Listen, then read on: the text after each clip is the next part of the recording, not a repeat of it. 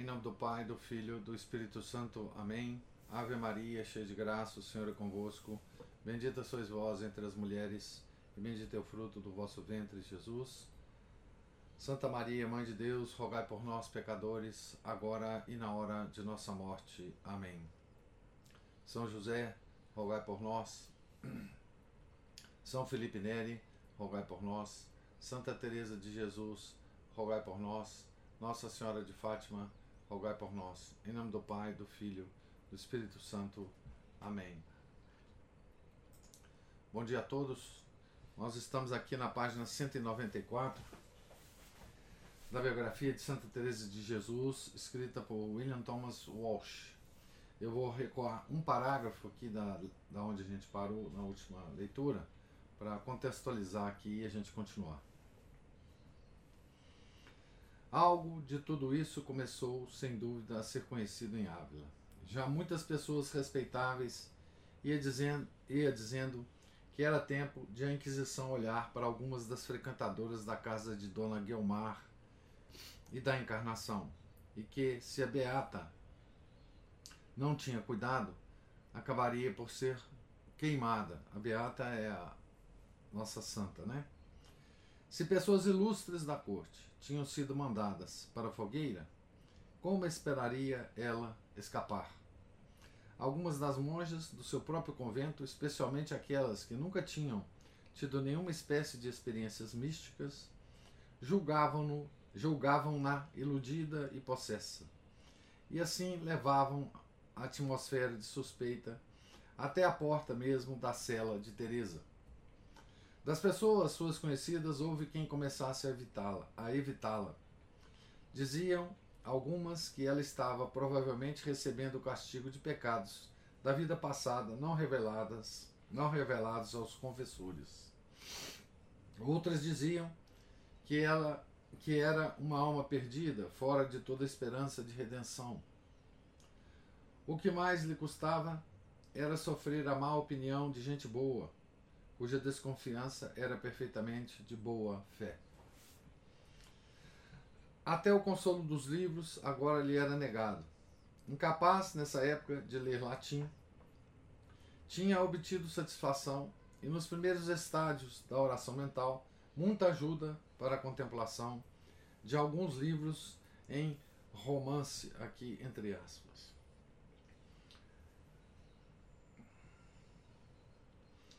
A sua pequena biblioteca compreendia um exemplar do Flos Sanctorum, a famosa Vita Christi, de um cartucho, Rodolfo de Saxônia, que fora traduzida em castelhano por ordem de Fernando e Isabela, uma tradução das cartas de São Jerônimo, as morais de São Gregório, as confissões de Santo Agostinho, a imitação de Cristo, ou como então lhe chamavam, Contemptus Mundi, numa bela tradução de Frei Luís de Granada, o Oratório de Religiosos e Exercícios de Virtuosos, de Frei Antônio de Guevara, o Tercer Abecedário de Osuna sobre a meditação, né?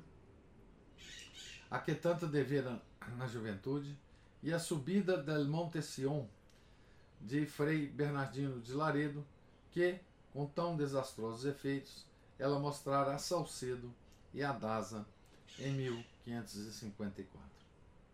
Todas essas obras piedosas deviam parecer bem inocentes para qualquer monja, mas, como grande parte da propaganda clandestina do Dr. Casala e seus associados tinham sido feita por meio de livros religiosos em vernáculo, incluindo alguns do arcebispo Carranza, o inquiridor geral Valdez publicou um índex em 1559 proibindo muitas publicações em espanhol.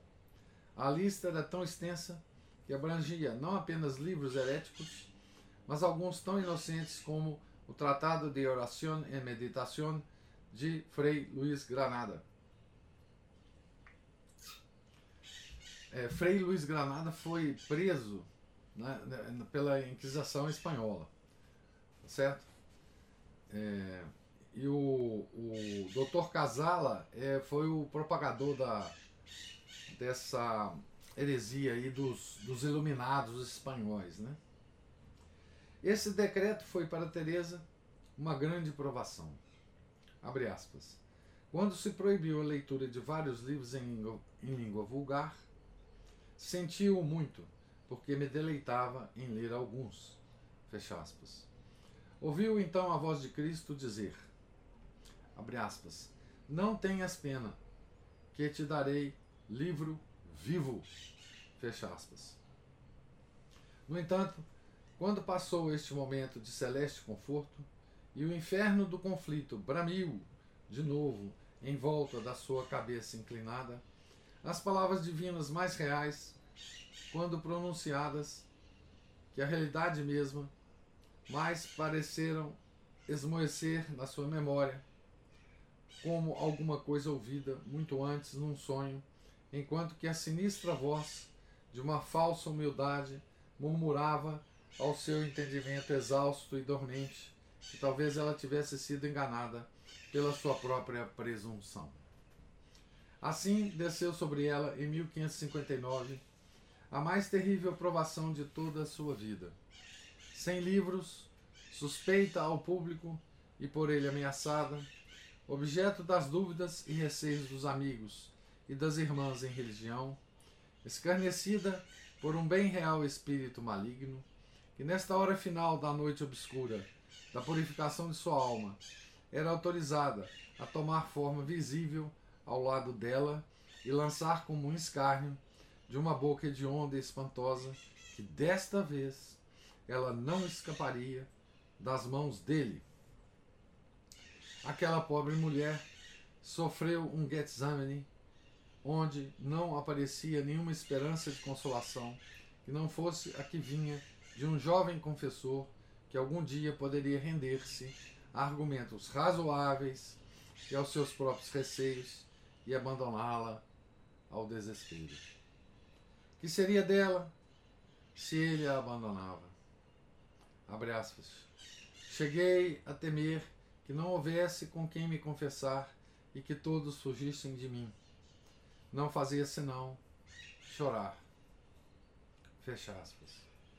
O padre Álvares garantiu-lhe que não a abandonaria.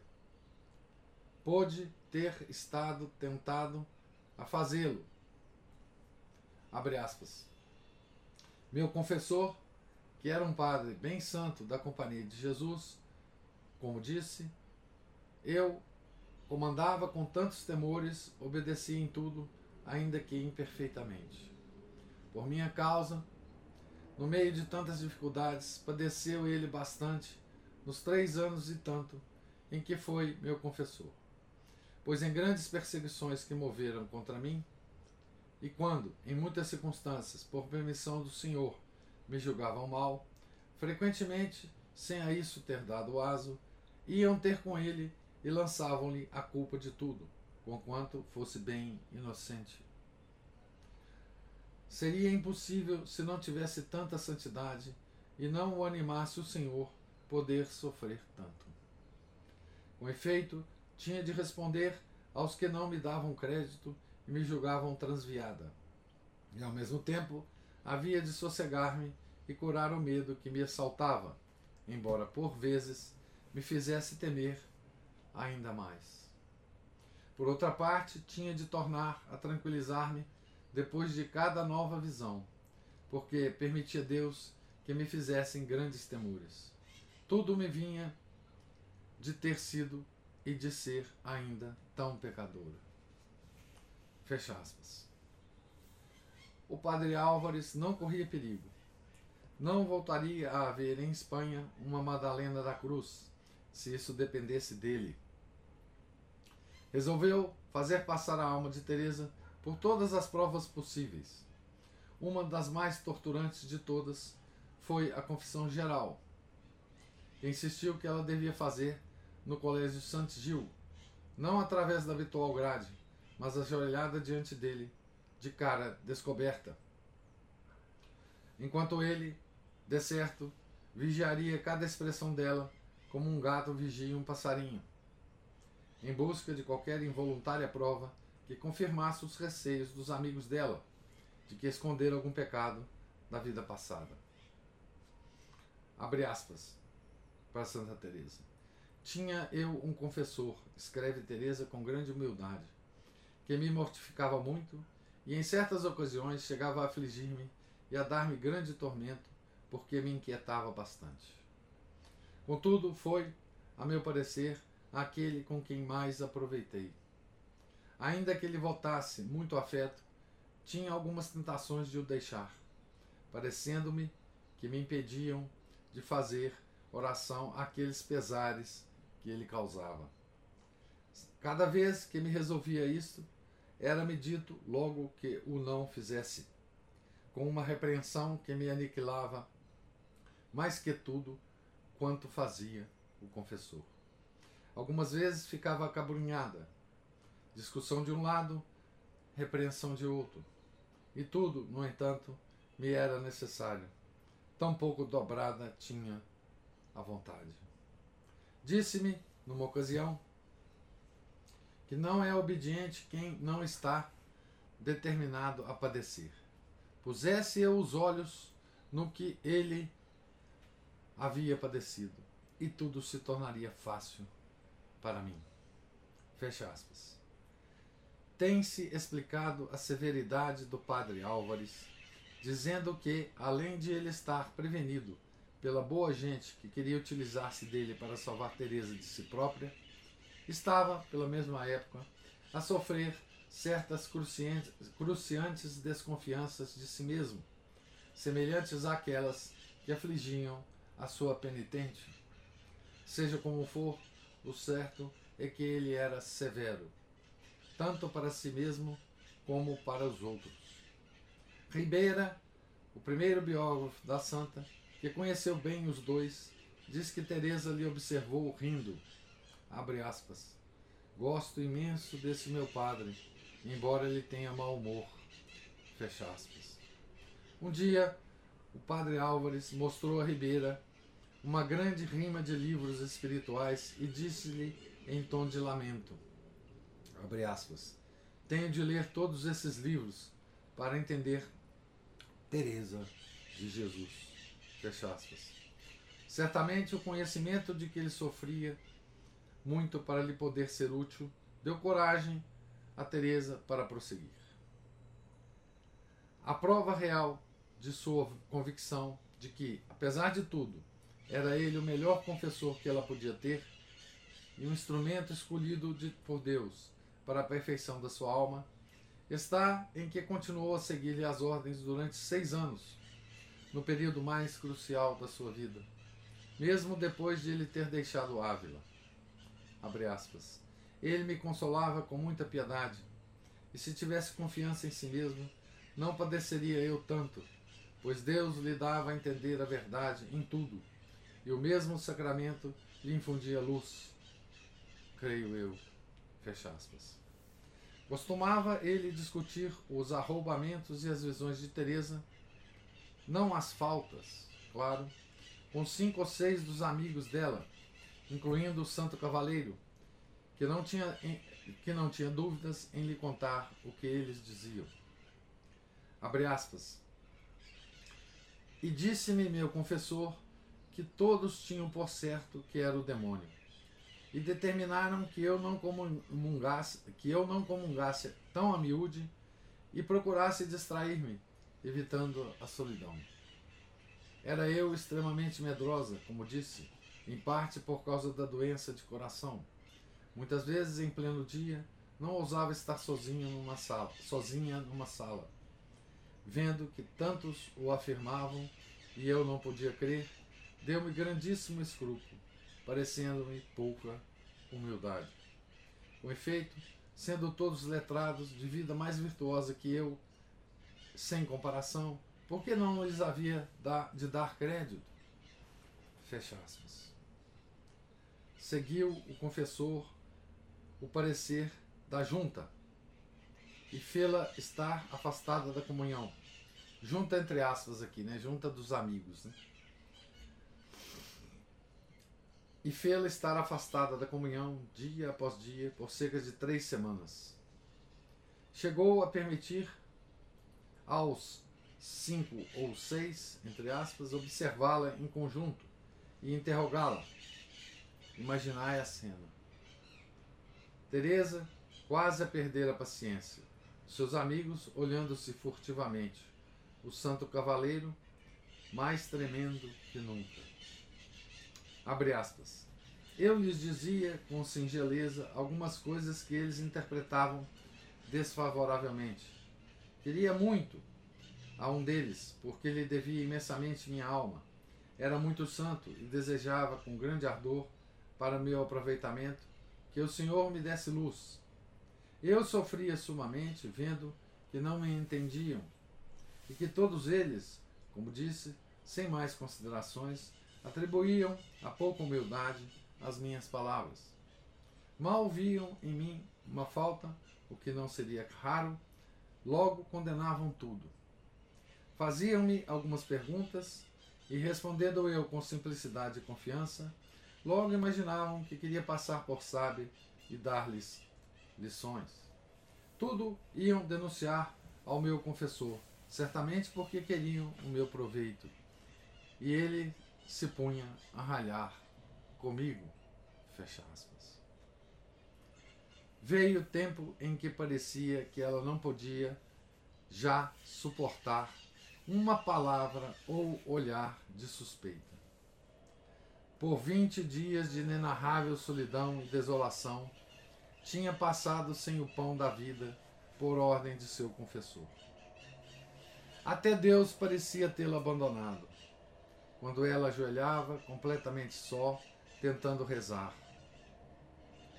E em lugar da consolação divina, descia sobre ela um terrível e paralisante sentimento de desamparo, que a tornava incapaz para outro pensamento que não fosse o pensamento abominável e acabrunhante de que talvez ela fosse iludida pelo demônio e se viesse a perder eternamente. Cansada, doente, atormentada, ainda repeliu esta ideia perigosa. Obscura mas tenazmente, no mais íntimo santuário de sua alma lutadora, ela pegava-se a um tênue fio de esperança nesta mais escura noite espiritual.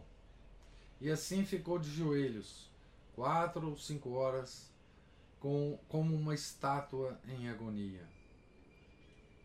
Abre aspas, deixando o Senhor padecer, não havia para mim consolo no céu nem, nem na terra temia mil perigos. Fecha aspas. Finalmente, como ela se mantivesse no terreno, com a última, desesperada partícula de energia, a sorte da batalha mudou. A presença, em letra maiúscula, familiar, surgiu ao lado dela. E a voz pronunciou com deliciosa clareza através dos lugares áridos e desertos da sua alma, algumas das mesmas palavras que Moisés ouvira ao sair da sarça ardente. Abre aspas. Não tenhas medos. Não tenhas medo, filha. Sou eu. E não te hei de desamparar. Não temas. Fecha aspas. Ao recordar estes três ou quatro últimos anos, escreveu Teresa. Abre aspas. Ó oh, meu Senhor, como sois vós o amigo verdadeiro. Sois poderoso. Louvem-vos todas as criaturas, Senhor do mundo. Levantem-se contra mim todos os letrados. Persigam-me todas as criaturas atormentem-me os demônios.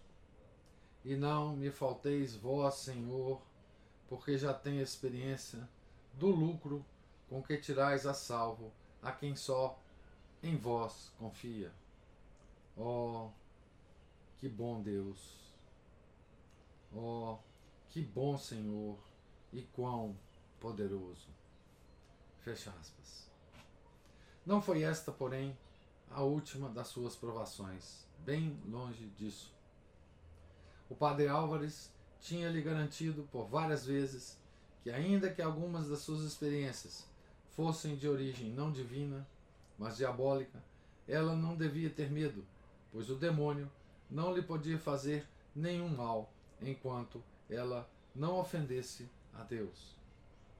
O que ela tinha a fazer era continuar a apelar para Deus na oração, e ele e os seus outros amigos fariam o mesmo. Havia ocasiões, no entanto, em que o jovem jesuíta tinha de sair de Ávila numa ou noutra missão, e então Teresa tinha de recomeçar de todo as tentativas para se fazer compreender por um confessor temporário. Havia especialmente um substituto que a sujeitava a uma prova a que as suas páginas singelas deram uma grotesca imortalidade. Quem era esse padre que a fez beber até a última gota o cálice das mortificações? Curiosamente, Teresa deixa-o sem nome. Tudo surgiu como consequência de uma grande desgraça espiritual que Teresa padeceu por essa altura. As suas visões tornavam-se mais frequentes e aproximavam-se do apogeu do esplendor. Nesta, abre aspas, luz que não conhece noite, fecha aspas, que inundava de alegria todo o seu ser, começava ela não apenas a estar compenetrada da presença de Cristo, mas mesmo a vê-lo na sua sagrada humanidade. Ela recorda isto com habitual cuidado e exatidão. Vamos ver aqui como é que ela recorda isso. Abre aspas para Santa Teresa. Bem me parecia, por alguns indícios, que era imagem o que eu via, mas por outros muitos achava que não, antes era o mesmo Cristo. Dependia tudo da claridade com que era servido mostrar-se a mim. Mas manifestava-se umas vezes tão confusamente que me parecia imagem, conquanto não semelhante aos quadros da terra. Por muitos perfeitos que sejam, dos quais muitos tenho visto, e bem lindos. É disparate pensar que existia alguma analogia entre uma e outra coisa. Nem mais nem menos que entre uma pessoa viva e seu retrato. Este, por melhor que seja, não pode ser tão natural que não perceba, afinal de contas, que é coisa inanimada.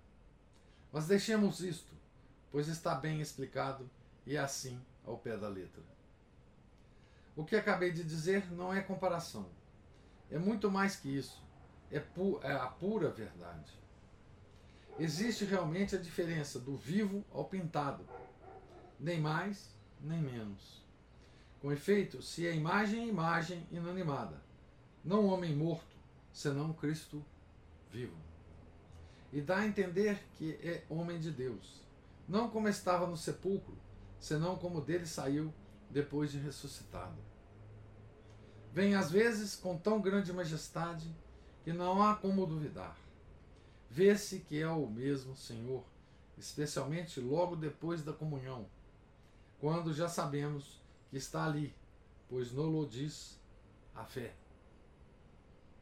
Representa-se tão Senhor daquela pousada que parece a alma estar toda desfeita e consumida em Cristo. Ó oh, Jesus meu, quem pudera dar a entender a majestade com que vós com que vos mostrais. Fecha aspas aqui para Santa Teresa. Este gênero de visão, continua Teresa a explicar, é tão tremendo que ninguém a pode experimentar senão em estado de arroubamento ou êxtase. Não se trata de alguma coisa meramente imaginada por ela Disto estava perfeitamente segura. Abre aspas com efeito, como poderíamos, à custa de esforços, representar a humanidade de Cristo e reproduzir, por meio de imaginação, sua grande formosura. Fecha aspas. A imaginação precisaria de tempo para ir concebendo os pormenores, um após outro, até a imagem ficar completamente fabricada Nestas visões, porém, não há, para quem contempla, possibilidade de escolha. O que ela vê é aquilo que o Senhor quer que ela veja, e como Ele deseja que eu veja. E, diz Teresa, não está em seu poder acrescentar ou suprimir, seja o que for, no todo que lhe é apresentado. Por dois anos e meio fruiu ela da visão da inefável beleza do Senhor e, abre aspas, para Santa Teresa, da suavidade, por vezes severidade, das palavras daquela formosíssima e divina boca. Desejava em extremo perceber a cor de seus olhos e saber a sua altura, para o dizer depois, mas jamais o mereci, nem há esforço que eu consiga. Antes tudo, antes tudo se desvanece diante de minha vista. Bem vejo algumas vezes que me olha com piedade, mas tem tanta força este olhar que eu não pode sofrer a alma e fica então subido a roubamento, que, para mais gozar do Senhor, perde essa formosa vista. Quase sempre se me representa o Senhor como ressuscitado, e via-o na hóstia do mesmo modo. Algumas vezes, porém, para me reanimar em qualquer tribulação, mostrava-se mostrava-se chagado na cruz e no horto, raramente com coroa de espinhos, e por vezes levando a cruz. Isto, como disse, por ocasião de necessidades minhas e de outras pessoas, mas sempre com a carne glorificada. Bastantes afrontas e dissabores me acarretou o ter contado estas visões. Muitos temores e muitas perseguições sofri. Fecha aspas. O, o confessor substituto era um dos que pensavam que essas visões deviam vir daquela fonte que Hamlet, Hamlet, Hamlet temia. Aqui ele vai, ele vai reproduzir um, um trecho de Hamlet, né? O espírito que eu vi pode ser o demônio e o demônio tem poder para assumir uma forma agradável. Sim, e talvez aproveitando a minha fraqueza e melancolia, forte como é para espíritos destes, abusa de mim para me condenar. Como podia Teresa estar certa de que não era o demônio que estava figurando numa ilusória imagem de Cristo para a tornar soberba e autossatisfeita e ganhar assim as almas dela e daqueles que nela acreditassem. Sim, era claramente o demônio. Veja que coisa impressionante, né? Esse sofrimento, né? Essa, essa pergunta é a pergunta é a pergunta que todos faziam e que a própria Teresa fazia, né? Como podia Teresa estar certa de que não era o demônio que estava figurando uma ilusória imagem de Cristo para a tornar soberba e autossatisfeita e ganhar assim as almas dela e daqueles que nela acreditassem. Eu vou parar aqui nessa pergunta a nossa leitura de hoje e fazer alguns comentários aqui a respeito disso. Então, é, Teresa estava. Essa pergunta é a pergunta fundamental que se deve fazer a toda. em relação a todo. a toda. A todo indivíduo, né? que alega ter esse tipo de experiência né? mística. Né? É, outro dia eu comentei com vocês que é, em 99% dos casos, Deus nos aparece na nossa vida cotidiano, através das causas segundas. Né? E está muito bom, bom para nós. Né? Nós nunca devemos desejar que Deus haja na nossa vida em causa primeira, como estava agindo na vida de Santa Teresa, né? Ele mesmo estava aparecendo, né? Ele mesmo estava é, orientando Teresa. Né? Veja a confusão que é para um indivíduo quando Deus resolve agir na vida desse indivíduo em causa primeira. Tá certo? Veja a quantidade de dúvidas né, que surgem. Tá certo? Ah, justamente porque é, muitas das coisas que Deus pode fazer numa alma, o demônio também pode fazer. Né? Por outro lado, veja a, o cuidado né, que a igreja sempre teve com esse tipo de fenômeno. Né? No caso de Santa Teresa, tudo isso foi é, aumentado demais, né? Por causa da falsa mística, né? Que a Inquisição espanhola descobriu é, no, no mosteiro na, na Espanha, né? A Madalena da Cruz. Mas veja que mesmo antes é, Santa Teresa é, ela mesma não tinha é, certeza. Não é? Esses místicos, normalmente, todos eles precisam de uma de uma opinião, né? de um representante da igreja para atestar né? o, o carimbar, né? dar um carimbo, um selo de autoridade naquela naquela, naqueles fenômenos, né?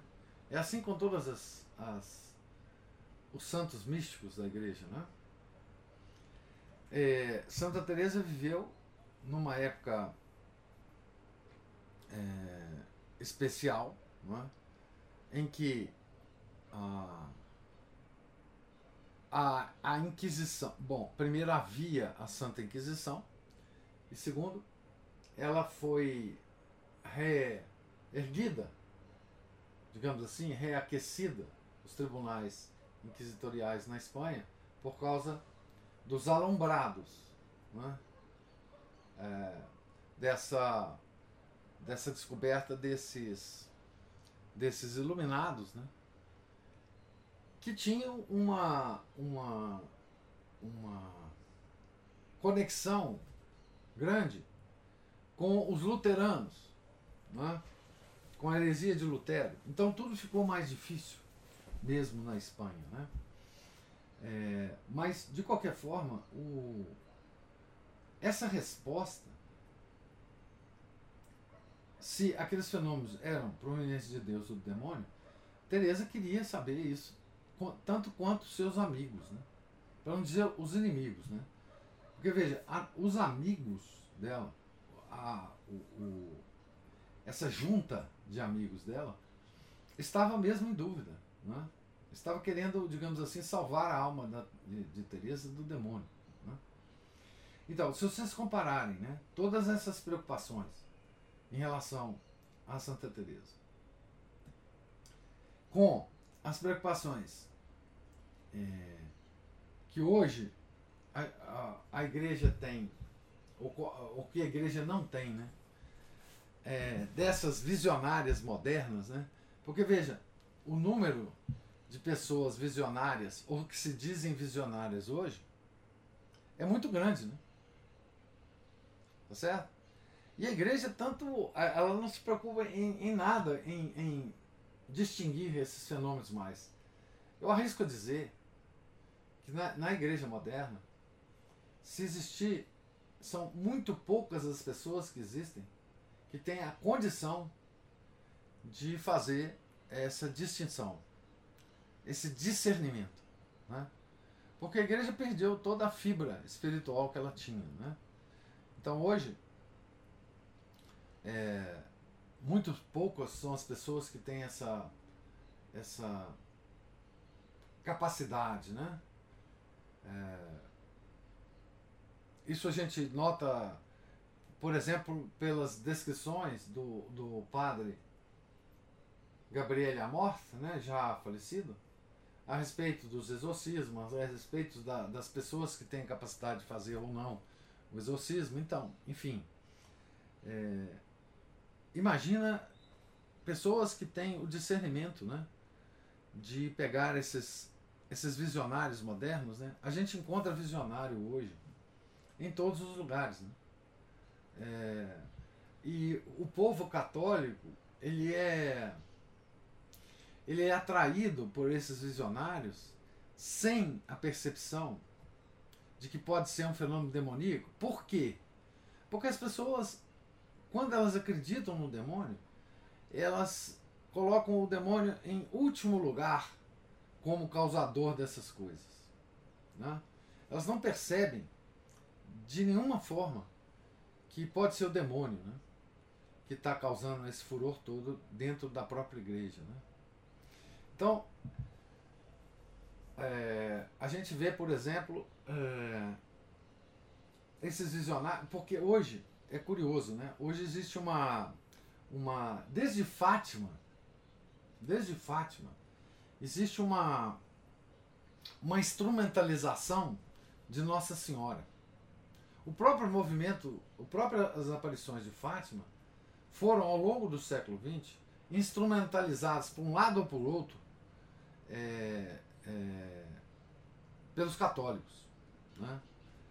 E, e depois disso, Nossa Senhora passou então a aparecer com tanta frequência em tantos lugares do mundo que, enfim, é, hoje é, é, completamente impossível é, você até ficar sabendo das, das quantas aparições de Fátima ah, desculpe, de, de, Nossa Senhora eh, eh, existiram no século XX. Né? É, e, e as pessoas se, ade, se aderem a isso com uma ingenuidade, com uma, com uma falsa piedade, com uma despreparo, com uma. É, é, com um ímpeto, assim, que é a, impressionante. O, essa instrumentalização desses movimentos dentro da igreja é, é tão lamentável hoje. É, não só é, a, a, a, pessoas ligadas é, diretamente às aparições, mas qualquer pessoa que começa a falar besteira, escrever livros sobre é, a vida de Jesus, é, enfim, vocês sabem de quem que eu estou falando a quantidade de, de pessoas, digamos assim, místicas que aparecem por aí, é, contando que teve uma visão da vida de Jesus, que Jesus lá em Nazaré, menino, fez isso ou aquilo. É uma coisa assim uh, impressionante. O século XX, o XXI tá do mesmo jeito, né? É, isso significa que nós estamos perdendo a fibra da nossa religião, tá certo? É, essa é uma das amostras né, de que nós estamos perdendo a fibra da nossa religião. Nós não duvidamos mais de que tudo isso pode ser um fenômeno mundial demoníaco para nos afastar da nossa própria religião. Tá certo? É, é, ficar procurando aparições de Nossa Senhora para tudo quanto é lugar e esquecer, esquecer de rezar o rosário todos os dias. Tá certo? É ficar procurando essas coisas e falando sobre elas e vendo vídeos sobre elas e esquecer de rezar. Né? O demônio quer nos afastar da oração e da comunhão e da confissão. Não tenham dúvida disso. Né? A Maria Cristina fala: será que o demônio não faz isso para desacreditar? Sim, para desacreditar Fátima, igual fez essa Madalena desacreditar Santa Teresa? Sim. Essas multiplicações elas tiram toda a importância dos, das aparições verdadeiras de Nossa Senhora, não só Fátima, como Lourdes, é, La Salette, né? mesmo Akita, no Japão, que foi em 1973. Então, mesmo as que, Nossa Senhora, talvez é, tenha querido aparecer no século XX para alguma coisa, elas ficam no meio dessa confusão. Tá certo? Porque hoje é uma confusão. Tá? Ah, o Felipe fala aqui, lembrando Santo Agostinho, essas pessoas estão baseadas no amor falso. É, na cidade dos homens, né?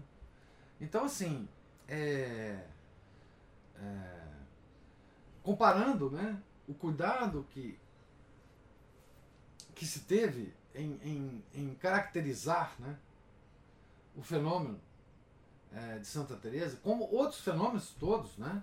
Ah, todos os místicos tiveram até um certo ponto, né? Esse cuidado da, da igreja para com eles, né?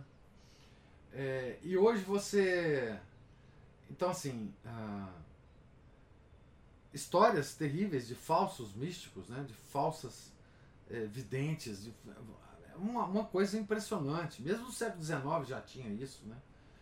É, e, e o, que eu, o que eu fico ah, impressionado é com a avidez com que os católicos aderem a esse tipo de coisa, a esses livros que aparecem, a, a, a essas. É, a esses falsos é, videntes, né? Ah, o, o século XX apareceu muito uh, pessoas que escreveram sobre a vida de Jesus, eh, tentando, digamos assim, eh, contar para nós a, a, vida de Jesus e de Maria, eh, que não estão contados no Evangelho. Isso é o seguinte: por que, que acontece isso? É porque as pessoas já esqueceram das revelações de Santa Brígida, que são aprovadas pela Igreja. As revelações de Santa Brígida, Nossa Senhora e Nosso Senhor, conta muitos detalhes das vidas deles que não estão nos evangelhos. Isso é fundamental para a nossa fé? Não, isso não é obrigatório. Ninguém precisa ler Santa Brígida. Mas se quiser ler sobre a vida de Nosso Senhor e Nossa Senhora, detalhes que não estão no Evangelho, detalhes que podem, digamos assim, alimentar a nossa alma, alimentar a nossa fé, leiam Santa Brígida. Não leiam essas pessoas do século XX que escreveram sobre isso. Tá certo? Não leiam esses falsos visionários. Precisa ler Santa Brígida? Claro que não. Claro que não. Revelação particular não é obrigatório para ninguém. Tá certo? Tá, mas está aprovado pela igreja. Aquelas visões de Santa Brígida estão aprovadas pela igreja. Se quiserem ler, leiam Santa Brígida. Mas não, vão ler essas fulanas que escreveram sobre isso por aí, tá certo? É, então, assim, as pessoas, enfim, nós estamos todos, é, nós perdemos a fibra, a fibra da fé, a fibra da seriedade religiosa, a fibra da, da, da dureza, da, da a fibra que, que nós precisamos para, para caminhar na, na, no caminho católico verdadeiro, que é duro, que é difícil. É, e nós queremos os melzinhos da sentimentalidade, é, né, as florzinhas da sentimentalidade. Né? É, isso tudo é uma, uma isso tudo é lamentável. Desculpe que eu, assim, eu, uh, hoje eu tô bravo, porque eu li essa coisa de Santa Teresa e eu fiquei bravo. Mas deixa, deixa eu parar de falar e dar, dar oportunidade para vocês falarem, por favor.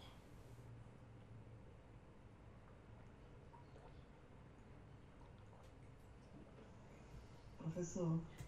Sim. Essa coisa de se ficar procurando desejando manifestação da causa primeira, nada mais é do que falta de fé. É, além disso tudo, né? Não é? Por quê?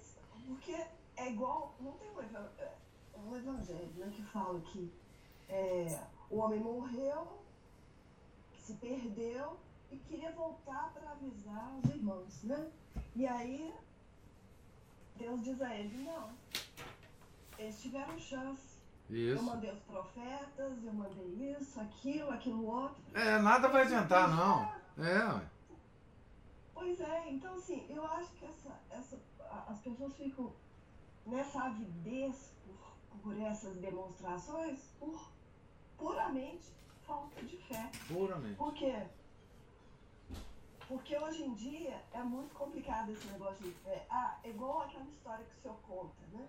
O senhor estava no refeitório lá da universidade e o senhor eh, não comia carne, e o senhor fazia o sinal da cruz e as pessoas falavam, por que, que você não come carne? Porque a igreja manda. E hoje as pessoas não querem ser obedientes. Não. Elas, elas querem fazer as suas próprias regras. E a gente está no meio dessa confusão toda e é, quer acreditar, igual senhor falou aí, ficar atrás do melzinho, de uma coisa mais fácil. É. Né?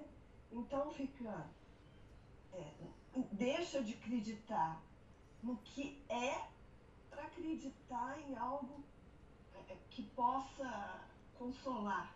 É, deixa de rezar para ler as revelações diárias de uma tal Nossa Senhora que aparece em tal lugar. Que está na internet. Uhum.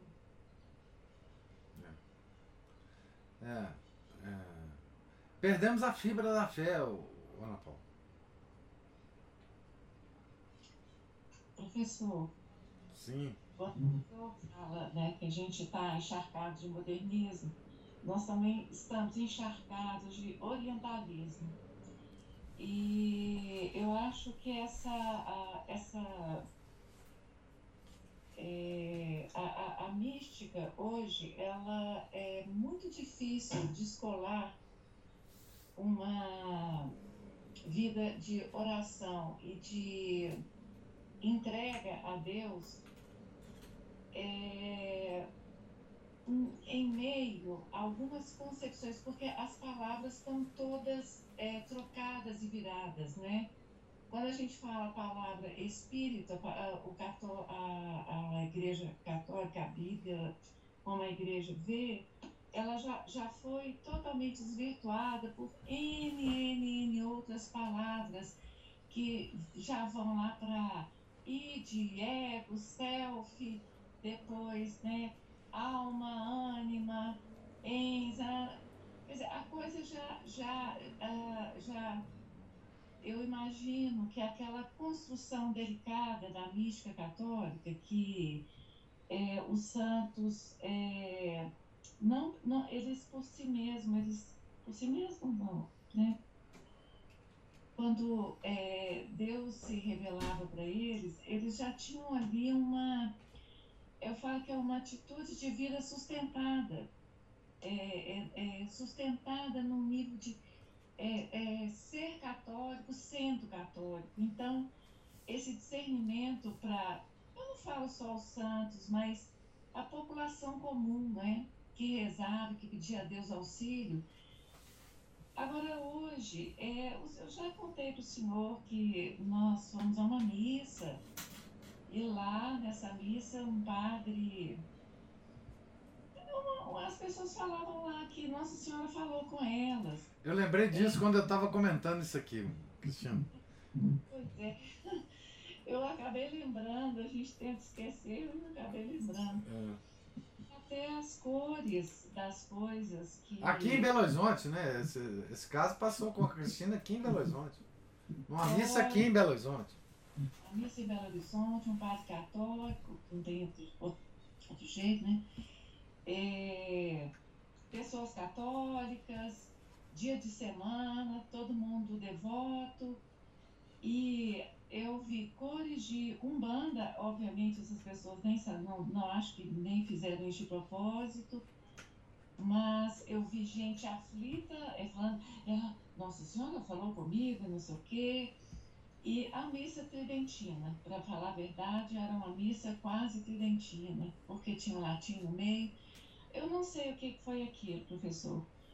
E, e quando a gente, assim, observa essa espiritualidade, e eu, por incrível que pareça, né, eu ainda sou administradora de um grupo aí grande que eu nunca tive coragem de sair porque uma amiga pediu minha presença cinco anos atrás e eu fui, acabei ficando. Eu não coloco nada lá e nem tenho coragem, porque o dia inteiro é Nossa Senhora mandou isso, e Nossa Senhora ah. mandou aquilo, e Nossa Senhora disse isso, e Nossa Senhora disse aquilo. E, no, e assim, é, essas pessoas, elas se sentem aquela parte pequena do rebanho, que será, é, como diz a Bíblia, né? a, fé, a fé vai ser mantida em pequenos grupos e tal. Ela completará o número dos eleitos. É, isso até, professor, eu fiquei assim numa dúvida, eu estou falando com o senhor. Hum. A gente é, quando vê da boca de um pensa numa coisa, quando vê na boca de gente que a gente até respeita, é. pensa outra. É. Eu, mas é, é, já, já tá muito difícil pra gente. Agora, o que eu acho a nota mais assim, eu, eu vou dizer a palavra que eu acho que é demoníaca, que é essa dificuldade que esse orientalismo fez conosco juntando mais parapsicologia, espiritismo, receber espírito, nós ficamos assim desamparados dessas, porque é, todos os santos dias nós rezamos, a gente acorda de manhã, reza, depois, é, é, né, às vezes tem temporadas que a gente faz é, as horas do dia, depois a gente esquece, mas nunca a gente deixa o texto. E essa, essa, digamos assim, deixar nosso Senhor é, nos orientar, começa a ficar difícil, é, tendo em vista essa confusão de espiritualidade que, que a gente tem hoje. E o professor, eu não canso de notar, eu não sei se eu fico muito presa nisso.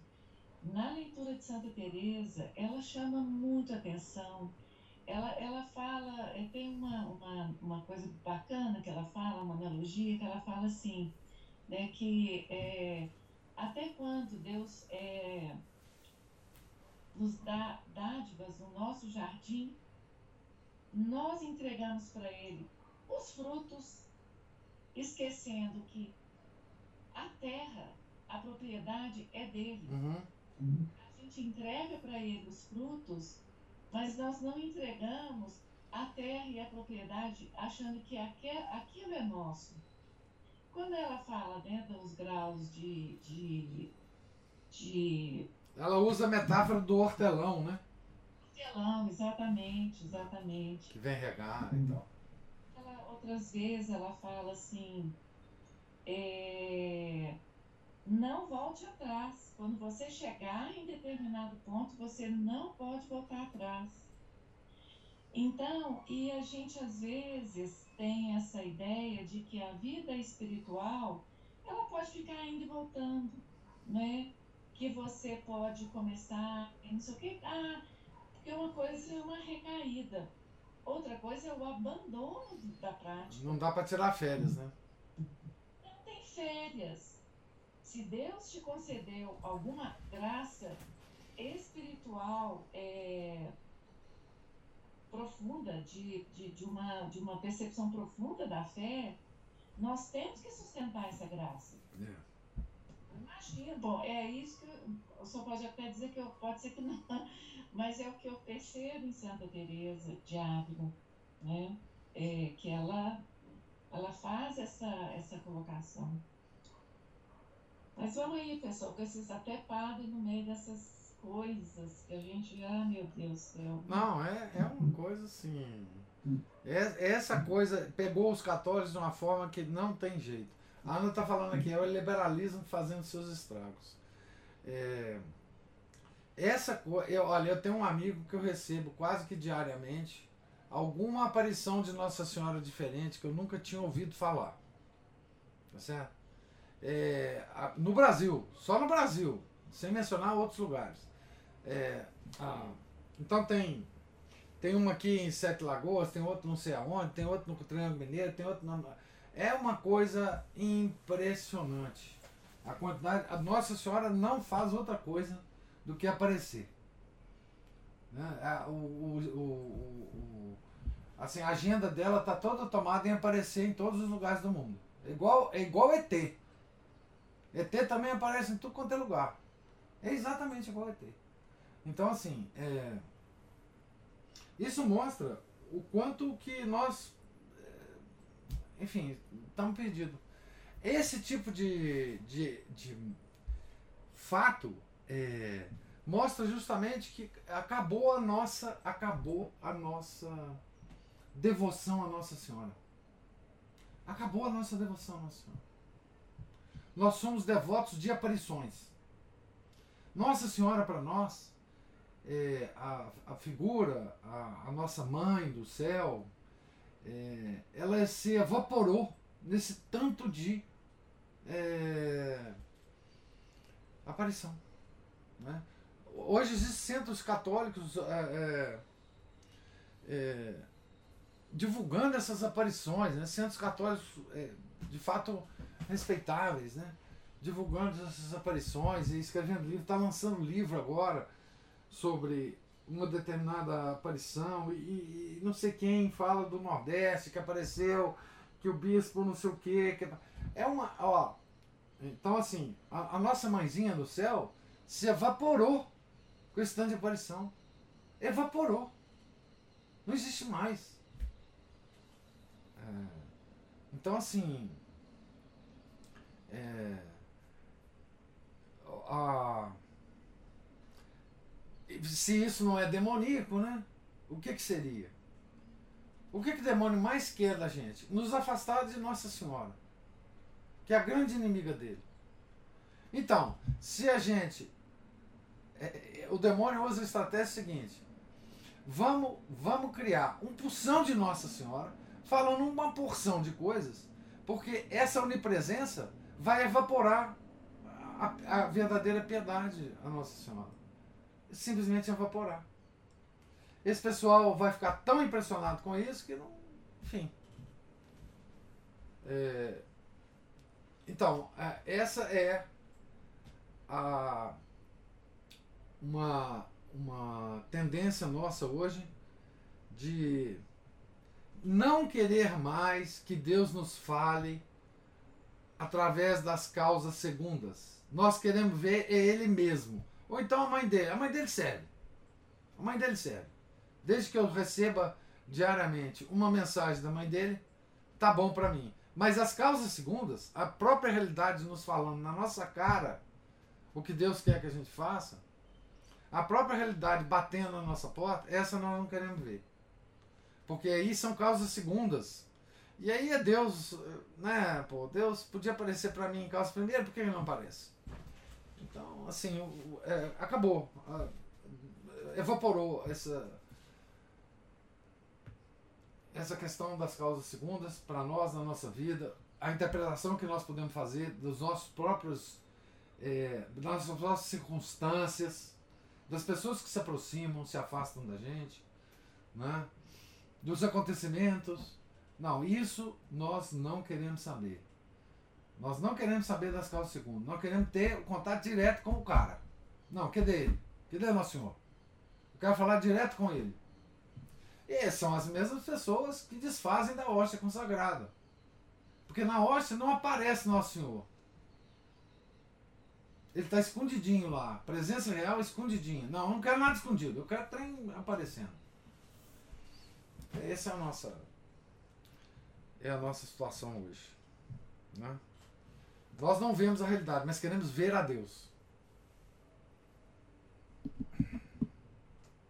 Tô bravo hoje, hein, gente? Ô, ô professor, eu acho que é porque a, a gente ficou muito mal, mal acostumado com essa coisa de que tudo precisa de uma comprovação. É científica, inclusive. É. Isso. Então, assim, se, eu, se a gente fala alguma coisa que está divergindo do, da opinião geral, mas de onde você tirou isso? Hum. Qual que é o artigo científico? A fonte, a fonte. Qual é, Isso, qual é a isso. fonte? É. Então, e, e a fé, por isso que eu volto a insistir na questão da fé, a fé, a gente é acreditar naquilo que não pode ser comprovado pelos nossos sentidos. Não pode. É- é- está Né? acima da razão. Mas isso tá de- é pedir demais pro, Pro, pra ho- esse pro homem, humano. é pro homem moderno, Sofisticado. acostumado com essas, com tantas referências e, e artigos científicos e blá blá blá blá blá blá. né? Não tem nada que referente, assim, é, é, que referencie, por exemplo, ET. Aí ele acredita numas bobagens dessas. Não, e pior, acredita até nos artigos científicos. O pior é isso. Porque eles acham que artigo científico não pode, não pode Não mentir. pode ter nenhuma manipulação? É, ué. verdade. Ah, isso é que é o problema. Esse é que é o problema. Então, eu acho que hoje a gente está viciado nisso, né? Voltamos àquele assunto da confusão, né? É. Confusão Qual mental. foi o santo que é, aconteceu um, um milagre eucarístico e foram avisar para ele? São Luís. São Luís de França. Ah, e ele falou, não, pode ir, pode É. ir lá você, eu não preciso disso. Em Notre Dame. É, foi. Pois é, Exatamente. É. nós estamos mesmo na contramão da história de São Luís. De, de tudo. É uma coisa impressionante. E como que a gente vai se livrar desses vícios é que é o, o problema. Por isso que a gente tem que pelejar mesmo, rezando muito, lendo. Não tem saída, não. Não tem, não. É, as- você vê, Ana Nós Paula. somos testados todos os dias, é coisa. Igual o senhor está falando, eu nem sabia disso, que toda hora tem esse tanto de aparição. Não, você não imagina. Você não imagina. É, é, nós ficamos caçando Nossa Senhora por aí. Né? Nós somos caçadores de Nossa Senhora. E esses, essas mesmas pessoas que ficam caçando Nossa Senhora desconhecem, por exemplo, que lá em Lanciano, lá na Itália, tem uma hoste que sangra desde o século VIII. Isso é, é- é uma coisa interessante. Se quiser, não precisa ir. Alguém precisa ir em Lanciano para acreditar na presença real? Claro que não. Mas pelo menos vai num, num lugar que tem oito, oito. Desde o século VIII a, a hóstia sangra. É? Então, assim, milagres absolutamente extraordinários existem no mundo, sendo feitos há séculos. O, o, o sangue de São Januário, que se liquefaz, o sangue de São Pantaleão, que se liquefaz, Marte do século, sei lá, 3, 2. É, então, milagre para as pessoas verem, milagres comprovados por séculos de existência, existem. Agora, não, não fica caçando Nossa Senhora por aí, não. Não fica caçando. E isso denota, professor, uma grandíssima falta de humildade da nossa parte. É, ué. nós queremos que aconteça agora, E conosco. na nossa frente. Eu quero que o sangue se liquefaça agora, aqui. Né? Não, tem, tem, tem muito lugar no mundo que acontece. né? Corpos incorruptos de santos na Europa. Vai lá, ué. Então, se você quer ver. né? Isso existe. Isso pode, para algumas pessoas, é, significar ah, uma, uma, um aumento de fervor? Claro que pode. Claro que pode. É bom que esteja. Aliás, é por isso que Nosso Senhor faz com que esses corpos continuem incorruptos. Ele quer demonstrar para as pessoas o poder que ele tem sobre as coisas, sobre os elementos. É, mas as pessoas querem um corpo incorrupto aqui do lado da minha casa, entendeu? Da minha vizinha. Aí é demais, né? É. Mais alguma observação? Então nós vamos continuar aqui ainda no, no, no sofrimento de, de Santa Teresa ah, e os seus, o seu relacionamento aqui com a é, com a Inquisição é, por algum tempo ainda. Nós estamos aqui na página 204. E se Deus quiser, amanhã a gente retorna. O Felipe está digitando ali, vamos esperar ele. é, hoje eu tô bravo, Felipe. Ele está falando que gosta quando eu fico bravo. É... Então, Deus lhes pague a presença, a paciência, os comentários, observações. Tenham todos um santo dia, fiquem com Deus. Em nome do Pai, do Filho, do Espírito Santo. Amém. Ave Maria, cheia de graça, o Senhor é convosco. Bendita sois vós entre as mulheres, e bendito é o fruto do vosso ventre, Jesus. Santa Maria, Mãe de Deus, rogai por nós, pecadores, agora e na hora de nossa morte. Amém. São José, rogai por nós. São Felipe Neri, rogai por nós. Santa Teresa de Jesus, rogai por nós. Nossa Senhora de Fátima, rogai por nós. Em nome do Pai, do Filho, do Espírito Santo. Amém.